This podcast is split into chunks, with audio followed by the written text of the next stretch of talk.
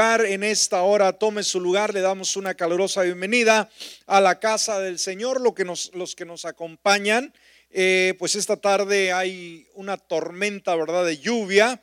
Eh, así que gracias porque usted pudo llegar a la casa del Señor. De la misma manera saludamos a toda la familia Roca de los Siglos, que en esta hora también nos están escuchando en casita nuestro saludo virtual, eh, nuestro abrazo en esta hora a toda la familia Roca de los Siglos en las casas. Bendiciones mil.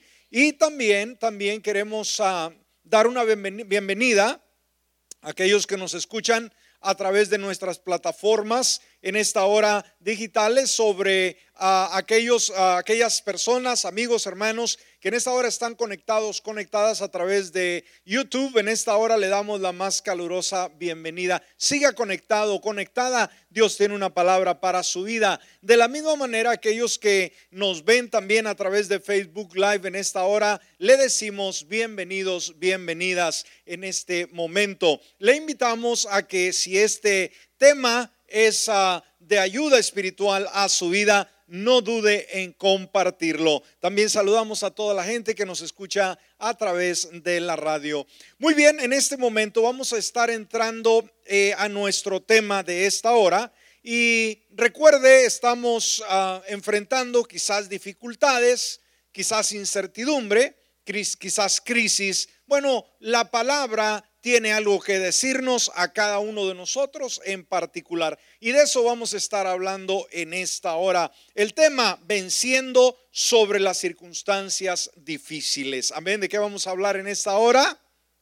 Venciendo sobre las circunstancias difíciles. ¿Cuántos queremos vencer ante la crisis, ante la inseguridad? Ante la adversidad. Yo creo que todos queremos hacerlo. Muy bien, vaya conmigo a segunda de Timoteo en su capítulo 3, segunda de Timoteo, capítulo 3, versículos 10 al 12. Amén. Vamos a estar viendo versículos del 10 al 12. Dice la palabra, pero tú has seguido de cerca mi enseñanza, conducta, propósito, fe, paciencia, amor, perseverancia, dice el 11, mis persecuciones y aflicciones, como las que me sobrevinieron en Antioquía, Icono y Listra, fíjese lo que dice la palabra, todas estas persecuciones he sufrido y de todas me libró el Señor. ¿Cuántos podemos decir amén a ello? De todas, ¿qué dice la palabra? Me libró el Señor. Ahora, vea lo que dice el versículo 12. También todos los que quieran vivir piadosamente en Cristo Jesús serán perseguidos, o sea, sufrirán persecución. Muy bien, hasta ahí la lectura bíblica.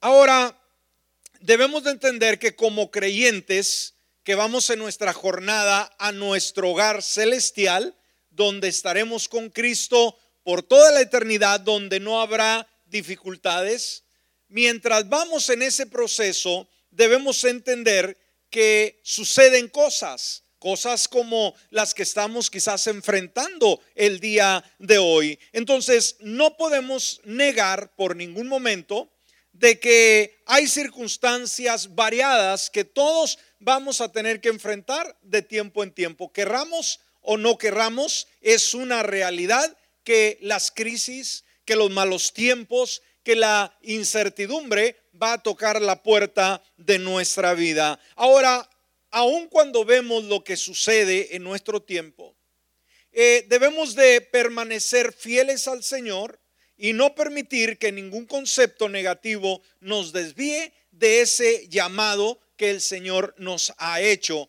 Y con ello, en medio de las situaciones difíciles y complicadas, surge una pregunta muy interesante en esta hora. ¿Es posible tener victoria sobre esas circunstancias difíciles y complicadas de la vida? Es una pregunta. ¿Qué piensa usted?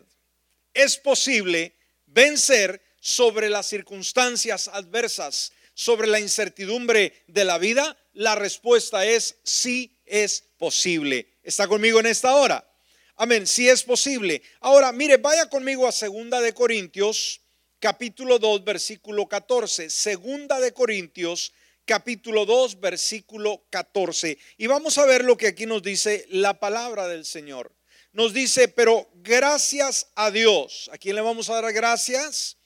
A Dios que hace que siempre, escúcheme esa palabra, que hace cuando? Que siempre triunfemos en Cristo. Wow, escuchó, leyó esta palabra. Amén. Mire lo que dice Dios. Pero gracias a Él que hace que siempre triunfemos en Cristo y que manifiesta en todo lugar el olor de su conocimiento por medio de nosotros. Entonces aquí hay una porción bíblica, iglesia, en la cual podemos nosotros depender, en la cual nosotros podemos fundamentar nuestra fe. Ahora, en vista de que hay situaciones que llegan, aun cuando no lo esperamos, hay cosas que debemos saber y ese es el punto número uno. Amén, si usted está apuntando. El punto número uno, debemos saber, de saber que hay cosas que debemos de saber. Cuando las ignoramos, simple y sencillamente nos vamos a perder esas grandes oportunidades. Las oportunidades llegan y cuando las dejamos pasar, quizás no vuelvan jamás. Así que hay que ah, cosas que debemos de saber. Ahora, debemos de entender algo sumamente importante. Cuando estamos en los retos, en las crisis de la vida, la forma en que nosotros las enfrentamos dependerá de lo que nosotros creemos.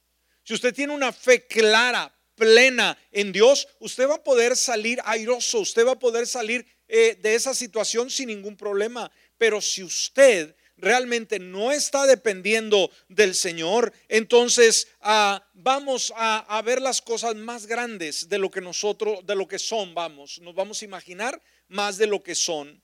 Entonces, si vemos las, las cosas, si nosotros vemos las cosas desde un punto de vista simplemente humano, si nosotros decimos, ¿y qué voy a hacer? ¿Y qué va a pasar? Esta circunstancia es mucho para mí. Esto, entonces, esto va a producir, escúcheme, desánimo, y derrota. Amén. Si nosotros lo vemos desde una perspectiva humana, el problema, la crisis, la circunstancia, esto va a desanimarnos y va a provocar una derrota en nuestra vida. Ahora, la victoria por el otro lado viene, pero ¿de qué manera? ¿Cómo es que viene? Cuando vemos, escúcheme, la victoria viene cuando las circunstancias las vemos desde la perspectiva de Dios. ¿Está conmigo en esta hora? Una vez más, la victoria viene cuando peleamos las batallas desde la perspectiva de Dios. Amén. No en nuestra propia fuerza, no con nuestra propia sabiduría, sino confiando en la palabra que nos dice todo lo puedo en Cristo que me fortalece. Entonces, para ver las cosas desde el punto de vista de Dios, el enfoque correcto, el enfoque ah, que nos lleva a la victoria, hay ciertas cosas que debemos de saber. Amén. ¿Cuántos queremos saber esas cosas que necesitamos para lograr una victoria sobre las crisis de la vida? Muy bien. A ver, vamos a ver, en primer lugar, en primer lugar, debemos saber qué esperar en esta vida. Amén. Se está apuntando las de las cosas que debemos de saber. Amén. Debemos de saber qué esperar en esta vida. Amén. Ahora, debemos de entender que cuando hablamos de crisis, cuando hablamos de problemas, cuando hablamos de retos, retos, estos son parte de la vida. ¿Está conmigo? No podemos huir de esa realidad. Son parte de la vida. Eh, mire lo que dice, por ejemplo, Job capítulo 5, versículo 7 en su primera parte. Job capítulo 5, versículo 7 en su primera parte. Dice, pero el hombre nace para el sufrimiento. Wow, es la palabra de Dios. O sea, no que está hecho para sufrir, sino que va a sufrir, va a pasar esas experiencias que eh, nadie desea, que ninguno de nosotros queremos. Ahora, debemos de entender que aquí no hay excepción, tanto creyentes como incrédulos, todos pasamos crisis, todos pasamos circunstancias, eh, problemas sucesivamente. Mas, sin embargo, hay una diferencia muy marcada. Nosotros somos gente de fe, somos de la familia de fe, somos personas que tenemos una naturaleza totalmente nueva que proviene de nuestro Señor. Y como personas de fe, escúcheme, no debemos, aquí está nuestra responsabilidad, no es cuestión de Dios, no es cuestión de los problemas, es cuestión de nuestra actitud, de lo que permitimos o no permitimos. Eh, no debemos sorprendernos cuando los sufrimientos y los problemas llegan a nuestra vida. ¿Me escuchó en esta hora?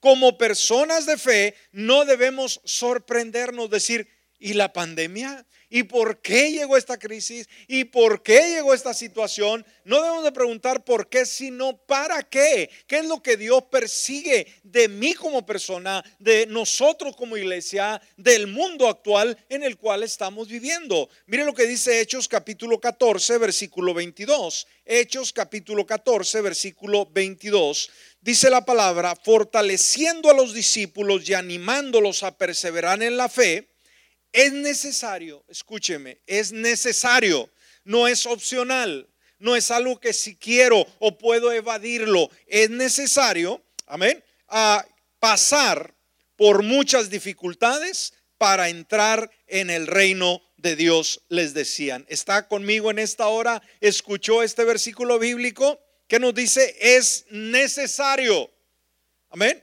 pasar por muchas dificultades para entrar en el reino de Dios, les decían. Entonces, las crisis, las situaciones, las incertidumbres de la vida no son solamente parte de ella, sino son necesarias. ¿Está conmigo?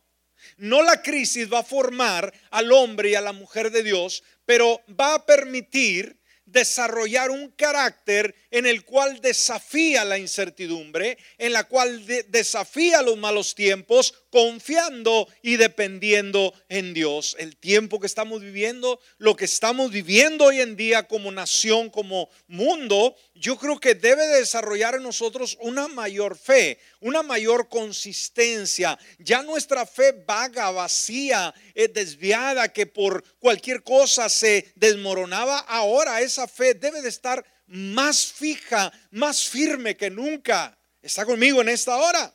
Amén.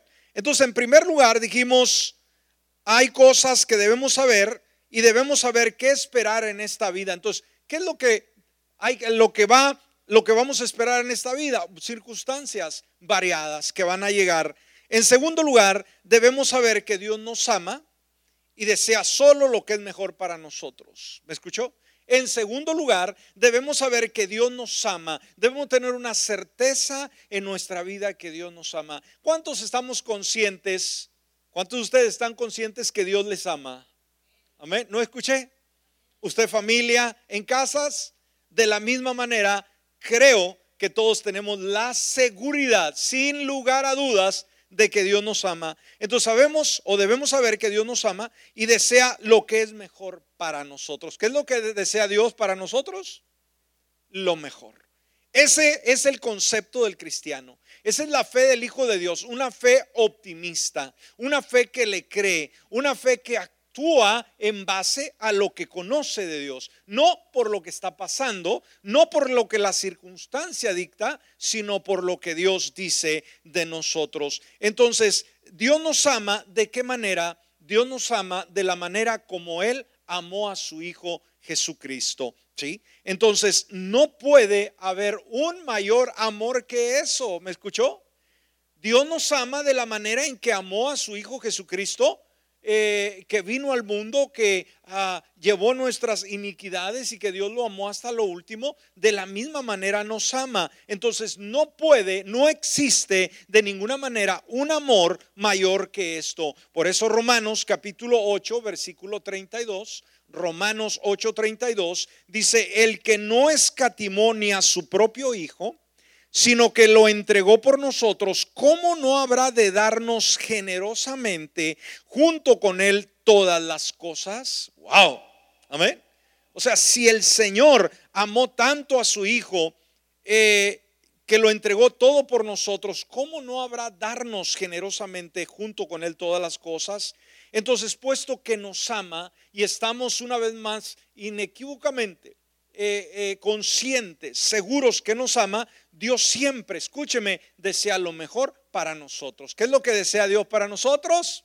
Lo mejor, espere lo mejor. En tercer lugar, ¿qué debemos de saber? Debemos conocer la meta de Dios para nosotros en este tiempo. Debemos conocer la meta de Dios para nosotros en este tiempo. Sí, ahora, en, el día actual en el cual estamos viviendo. No eh, es un tiempo como para decir, Dios ya me abandonó, mi fe ha cambiado, ahora ya no podré ver mis, podré ver mis sueños realizados, ahora yo ya no voy a poder ver a Dios de una forma más clara. No, no y no. Amén. Una vez más, debemos de entender que hay metas que Dios ha trazado para nosotros en estos tiempos, sí, el día de hoy. Entonces, ¿cuál cree usted que es la meta de Dios para nosotros? que ganemos más dinero, que tengamos más promoción, que seamos más conocidos, que viajemos más, que trabajemos mal, más, perdón. ¿Cuál cree usted que sea la meta primordial de Dios para nosotros? Lo que más quiere Él para nosotros. Escúcheme, lo que Él más desea sobre todas las cosas es que nos parezcamos más a Jesucristo. ¿Me escuchó? Él no quiere que seamos millonarios. Él no quiere que seamos unas figuras sumamente conocidas que logremos subir a la cima. No, Dios quiere, su anhelo número uno es que nos parezcamos más a Cristo Jesús. Por eso Romanos 8:29, Romanos 8:29, dice la palabra, sabemos que a los que antes conoció, también los predestinó para que fuesen hechos conformes. ¿A qué? A la imagen de su Hijo. O sea que fuimos nosotros llamados nos predestinó para que fuéramos semejantes a Cristo Jesús, más parecidos a Jesús, a fin de que Él sea el primogénito entre muchos hermanos. Entonces, ¿por qué el Señor nos llamó? ¿Por qué el Señor nos salvó? ¿Cuál es la meta que Él persigue? ¿A, qué quiere que, que nos parezcamos nosotros? A Cristo Jesús. Amén. ¿Lo hemos logrado? Yo creo que no. Estamos todavía en ese proceso, pero sabe, no vamos a rendirnos, no vamos a quedarnos a medio camino, sino al contrario, perseguimos esa meta. Ahora, esto nos lleva a la pregunta, a preguntarnos, a cuestionarnos con relación a lo mismo. ¿Cómo es que Dios nos conforma a la imagen de su Hijo? ¿Cómo Dios nos concede el privilegio de parecernos más a Cristo Jesús? Ahora, ¿qué es lo que Él va a usar para que nos parezcamos más a Cristo Jesús? ¿Mayor comodidad? ¿Mayor abundancia? Eh, ¿Mayor aplauso?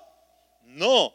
¿Sabe que Él va a tener que permitir que las crisis, los problemas, las circunstancias puedan formar en nosotros carácter e identidad? Amén. Y lo va a permitir, dijimos, a través de estas crisis y también sobre la disciplina llevada a cabo por el Espíritu Santo. Wow, ¿cómo es Dios? Entonces, ¿habrá otro camino? Alguien podrá decir, pastor, ¿no habrá otra forma que Dios use para más gentil, más suave, para que me lleve a, a parecer más a Cristo Jesús? Quisiéramos que hubiese otra forma, pero no la hay. La única es a través de adversidad, a través de retos, a través de circunstancias que vamos a superar y después que salgamos de ello, vamos a parecernos, a parecernos más a Cristo Jesús. A ver, ese es el punto número uno. Ahora vayamos al punto número dos en esta hora. Punto número dos.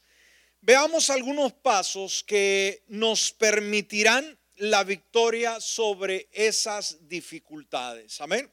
Una vez más, veamos algunos pasos, obviamente muy básicos, que nos permitirán la victoria sobre las dificultades. En primer lugar, en primer lugar, esto debemos de tenerlo muy presente. Creer que Dios es soberano. ¿Cuáles son los pasos que nos llevan a cada uno de nosotros a esa victoria? A superar los obstáculos, las crisis, las circunstancias de la vida, creer que Dios es soberano. ¿Alguien entiende el término soberano? Que Dios es el que tiene toda la autoridad en el cielo, en la tierra y debajo de la tierra. Amén. Eso es. Entonces significa que Él gobierna sobre todas las cosas. No hay nada que pueda impedir que Dios llegue o haga lo que decida hacer. No hay nada que se interponga. No hay nada ni nadie en que le diga, Dios, no haga las cosas de esta manera. No hay ser creado que pueda restringir a Dios. Amén.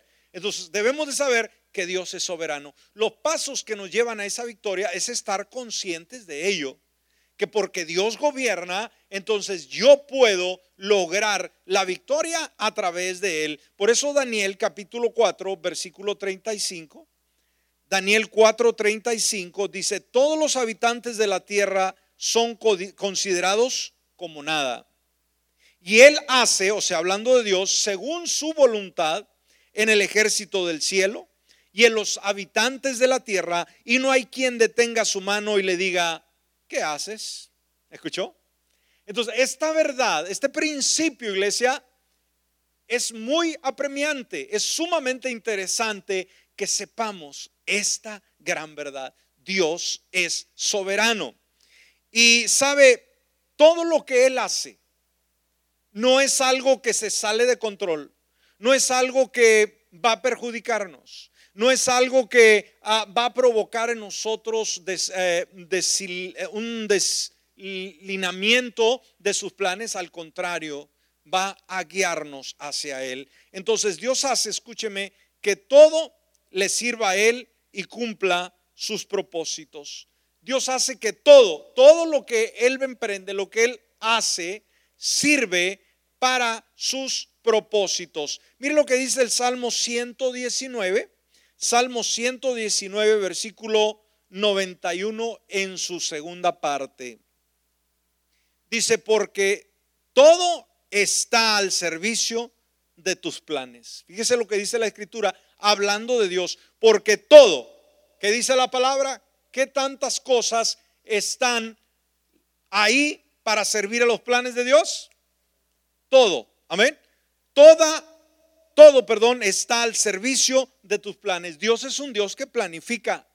Dios es un Dios con ideas, con creatividad.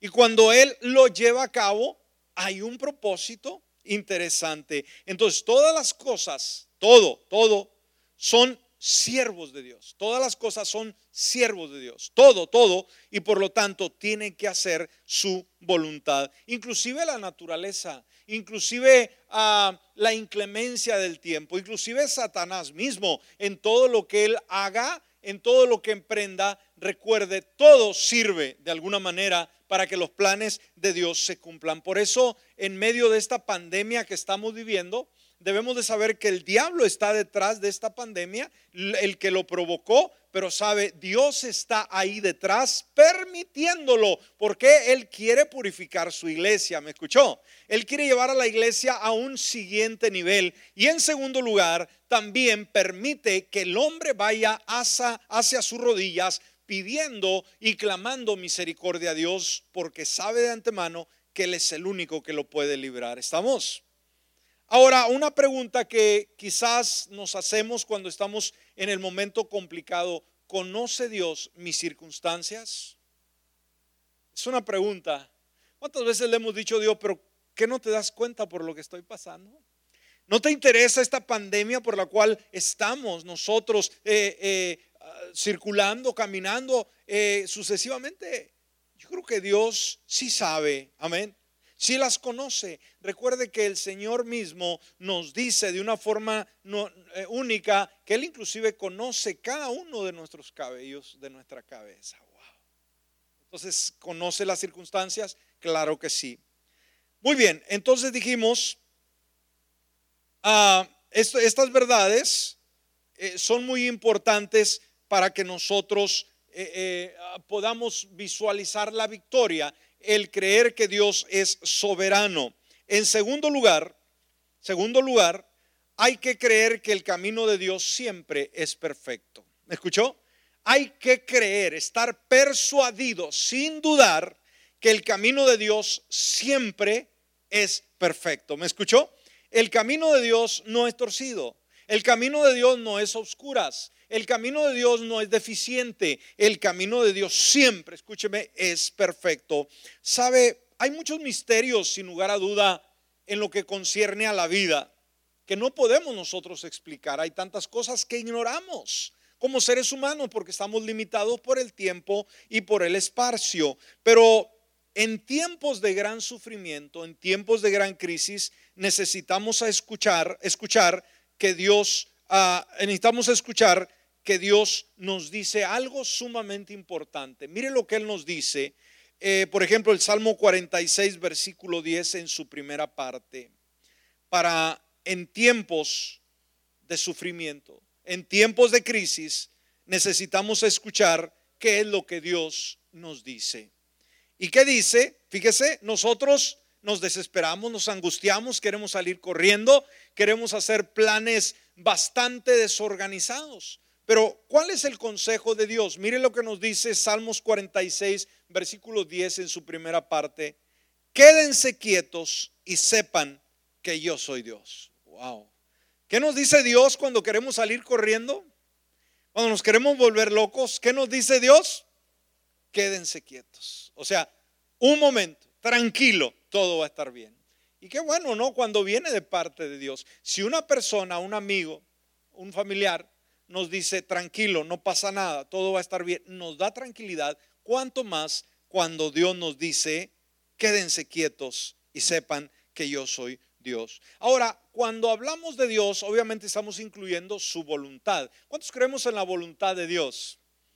Oiga, y debemos de buscar su voluntad. Todos los días de nuestra vida debemos decir, Señor, yo quiero hacer tu voluntad. ¿Cuál es la voluntad tuya para mi vida? Ahora, la voluntad de Dios llega a nosotros de dos maneras.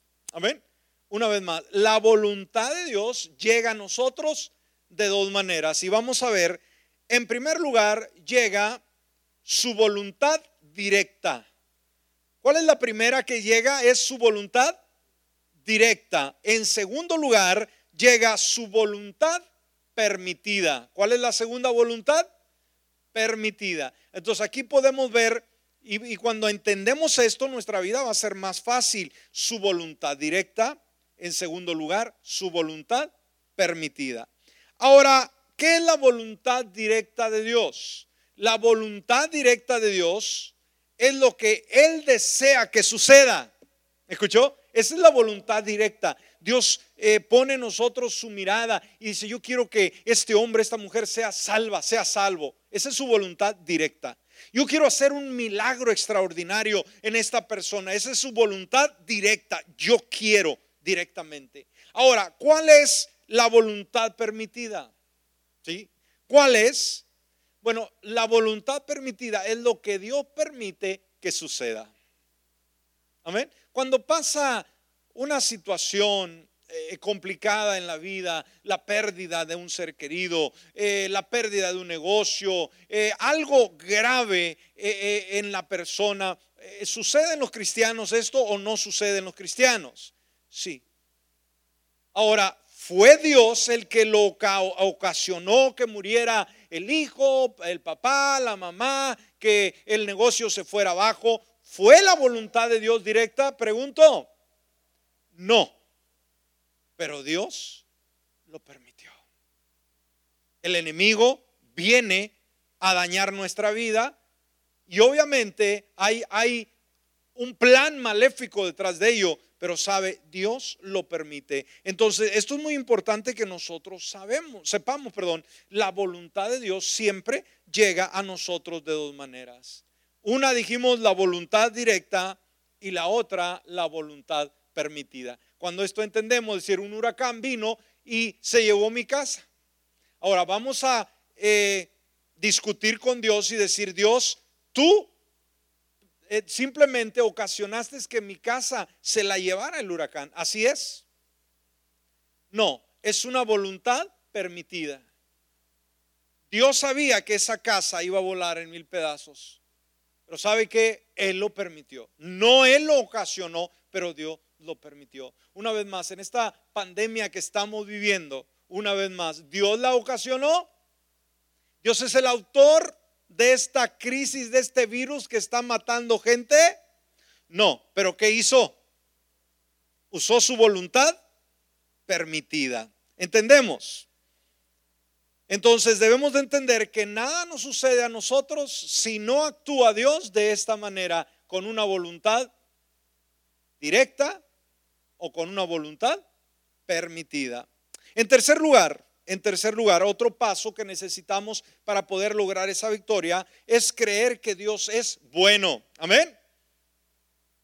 ¿Cuál es ese paso que nos lleva a la victoria sobre las crisis y las dificultades de la vida? Simplemente creer que Dios es bueno. ¿Cuántos creemos que Dios es bueno? ¿Cuántos le han dicho a Dios que Él es bueno? Yo creo que diariamente debemos de decirle, Dios, tú has sido bueno. Cuando usted analiza que usted tiene vida, que usted amaneció, usted abrió los ojos, pueden ser las 5 de la mañana o pueden ser las 12 del mediodía. ¿Alguien dice amén? Ok. Entonces, desde el hecho que usted abrió sus ojos, ¿qué es lo primero que debe salir de sus labios? Estoy vivo. Dios es bueno porque me permite un día más de vida. Amén. Entonces, cuando los problemas, las crisis, las circunstancias nos llegan, sabe, a Satanás le gusta poner pensamientos negativos al cristiano. ¿Sí me escuchó? Una persona que pasa por crisis no entiende por qué están pasando las cosas, automáticamente va a tener mil pensamientos y dentro de ellos viene la duda, de entre ellos viene el enemigo diciéndole, ya ves, no que Dios es bueno, Dios es malo. Dios eh, eh, dicen que Dios no hace cosas malas, pero ves, Dios lo hizo. Entonces, mucho cuidado con esto. Entonces, no debemos de permitir que el enemigo eh, ponga esos pensamientos en nosotros. Entonces, ah, si nosotros lo aceptamos, vamos a sentir lástima de nosotros mismos, vamos a sentir confusión y va a producir depresión en la vida. La verdad es que Dios nos ama. Amén. ¿Qué es? ¿Cuál es la verdad? Dios nos ama y que Él es bueno, no importa cuáles sean nuestras circunstancias. En medio de esta pandemia podemos decir, Dios es bueno. Podré estar limitado, podrán las circunstancias no estar como estaban antes, pero Dios sigue siendo bueno. Por eso el Salmo 106, versículo 1, Salmo 106, versículo 1, dice, alabado sea el Señor, den gracias al Señor porque Él es bueno, su fiel amor perdura para siempre. Este salmo nos invita a reconocer que Dios es bueno. Entonces, en las dificultades, crisis de la vida, tú tienes que vociferar y decir Dios es bueno. Y en cuarto lugar, rinde tu voluntad a Dios. Otro de los pasos que nos llevan a la victoria, rinde tu voluntad a, perdón, a Dios. Eh, Sabe, muchas veces tratamos de pensar que nosotros tenemos todo el control. Y, eso nos está pasando y lo estamos viendo aún en el proceso de la iglesia. Sabe, este tiempo, esta pandemia nos está enseñando mucho como personas, como sociedad y como iglesia. Sabe, la forma de hacer iglesia de aquí en adelante será muy diferente. Muy diferente. Y Dios nos está confrontando.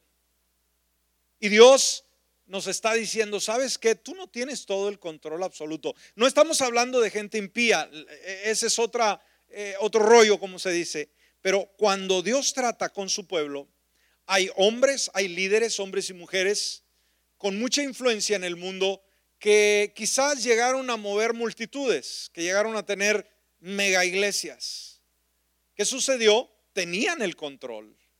Día con día se multiplicaban, sabían cómo hacerlo.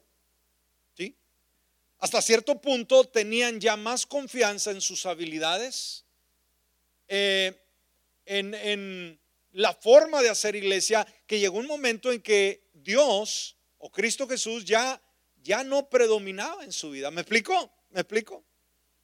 Y muchos decían, pues tengo 5 mil, 10 mil, 20, 40 mil. Imagínense alguien que tiene 50 mil miembros. Es increíble. Ese es un ya un Dios con D chica, hermano, no grande, porque Dios solamente es uno. Quiero decir que muchas personas pensaron que tenían el control. Yo sé cómo hacer iglesia, yo sé cómo multiplicarla, yo sé cómo atraer las multitudes, yo sé cómo hacer este asunto. sabes que a través de esta pandemia Dios nos dijo, ¿tienes el control? Y ahora las mega iglesias, hermanos, están muy pensativos sus líderes de cómo van a ser iglesia de aquí en adelante, porque va a ser muy difícil volver a llenar esos auditorios, obviamente por las restricciones que existen por causa de este virus. ¿Sí me explico? Y de aquí a un año no sabemos, de aquí a dos años no sabemos. Pero ¿qué hace Dios? Decir, tú tenías el control, tú eres el que llenabas auditorios, tú eras el que decía, se hace de esta manera, yo sé hacer iglesia. Dios nos dice, no sabes. Wow, muchas sorpresas. Entonces, muchas veces pensamos que nosotros tenemos el control. Y sabe, la iglesia, hermanos, es de Jesús, no es nuestra. Y esto nos está enseñando mucho en el día de hoy. Aquellos dijimos que tenían mucho control sobre multitudes, sobre masas. Llega el momento en que le dice, ¿sabes qué? Yo te puse a ti a cuidar mi rebaño. No es tu rebaño, es mi iglesia. Y vas a correrla a mi manera, no a tu manera. Como dije ahorita, los pastores de mega iglesias están muy, muy pensativos. ¿Cómo volver a reunir a las masas en un auditorio. Está complicado. Entonces, esa es nuestra eh, voluntad. Hay algo dentro de nosotros que decide todo, que controla todo, que dice, yo sé cómo hacerlo. Esa es nuestra voluntad. Ahora, ¿Qué significa rendir nuestra voluntad? Decir, Señor, la iglesia no es mía, la iglesia es tuya, los planes son tuyos, tú eres el número uno. Entonces tenemos que rendir nuestra voluntad. Entonces, ¿qué significa rendir nuestra voluntad? Simplemente significa escoger la voluntad de Dios en todas las cosas y en todo momento que la voluntad de Dios sea hecha. Esto permite que Dios obre su plan perfecto en nuestras vidas, que Él obre a la manera que Él quiere y que Él sabe. Sabe, un creyente, un gran creyente dijo en una ocasión, nuestra voluntad es nuestra para hacerla de Dios. ¿Escuchó este concepto? Nuestra voluntad de quién es? Es nuestra, pero no para hacerla nuestra, independiente de Dios, sino para que en esta voluntad sea de Dios, no para nosotros. Amén muy interesante. Entonces, ya para cerrar en el punto número 3, hermanos, ya para irnos, cuando logramos la victoria o cuando eh, pasamos por crisis, lo primero que perdemos es la alegría, es el gozo, es la tranquilidad. ¿Cómo podemos nosotros vivir para una vida de gozo? ¿Cómo vivir para una vida de gozo? ¿Cómo vivir sin que sea afectado nuestra, ah, nuestra salvación, nuestro estado de ánimo, nuestra alegría? Bueno, Jesús, cuando él vivió, hermanos, enfrentó dificultades como usted y yo los enfrentamos. Mas, sin embargo, él nunca perdió su gozo. ¿Cómo le hizo? ¿Cuál fue su secreto? Bueno, su secreto fue doble. En primer lugar, confió en su Padre. Amén. En primer lugar, ¿qué hizo Jesús? Confió a su Padre y en segundo lugar, aceptó con gratitud sus circunstancias. ¿Me escuchó? En primer lugar, confió en su Padre celestial. ¿Qué es lo que tenemos que hacer el día de hoy con todo nuestro corazón? Confiar en nuestro Padre Celestial. En segundo lugar, aceptar con gratitud nuestras circunstancias. ¿Por qué? ¿Por qué Jesús aceptó las circunstancias como venían? Porque sabía que era la voluntad de su Padre Celestial. Usted no llore, no se queje, no renuncie, no salga corriendo. Usted dé gracias a Dios porque estas circunstancias que estamos viviendo es la voluntad de Dios. No podemos decir, y sí, y si no hubiera pasado esto, y si no yo hubiera ido de vacaciones, ya mis planes se hubieran efectuado, ya hubiera ido a tal lugar hermano, no nos quejemos. No vamos a ganar absolutamente nada. Entonces, usted también puede tener gozo y descanso al hacer estas dos cosas. Amén. Confiar en el Padre Celestial. Usted debe tener esa confianza plena. Confiar en Dios significa mirar más allá de mis propias circunstancias y ver a Dios. ¿Escuchó? ¿Qué significa confiar en Dios? Significa que mirar más allá de los problemas, de las dificultades y ver parado detrás de esas dificultades a quién? A Dios diciéndonos, todo va a estar bien, vamos. Pero es que a lo mejor eh, el lago está infestado de lagartos, qué sé yo. Si Dios está de aquel lado, hermano, algo sucederá que esos lagartos se duermen o se mueren o sirven como pilar ah, o base para que usted cruce para el otro lado. Alguien puede decir amén en esta hora. Uh, amén. Así que Jesús tenía un Padre en el cielo y ¿qué hacía con ese Padre celestial? Él confiaba en su Padre Celestial. ¿Cuántos creemos que tenemos un Padre sentado en su trono el día de hoy? No le escuché. ¿Cuántos creemos que tenemos a un Padre Celestial sentado en su trono? Y Jesús que hacía confiaba en Él. ¿Está confiando en Él? Pregunto, debemos de confiar en Él. Entonces yo también tengo un Padre Celestial en el cual puedo confiar. Y en segundo lugar, aceptar con gratitud mis circunstancias como la voluntad del Padre para mí. Entonces, todos dudaron, recuerde de Jesús, todos lo dejaron solos, sin embargo, Él dio gracias a Dios a pesar de todo. Él vio las circunstancias, Jesús, como la voluntad del Padre para Él. Mateo capítulo 11, versículo 26, dice esto, Mateo 11, 26, sí Padre, porque así te agradó. O sea, esto fue algo que a ti te agradó, qué bueno. Entonces, de la misma manera nosotros podemos vivir y poder superar las crisis. El secreto de una vida de gozo es ver a, ver a Dios en todas nuestras circunstancias. ¿Cuál es el secreto? Iglesia, de una vida plena, una vida de gozo, es ver a Dios en todas nuestras circunstancias.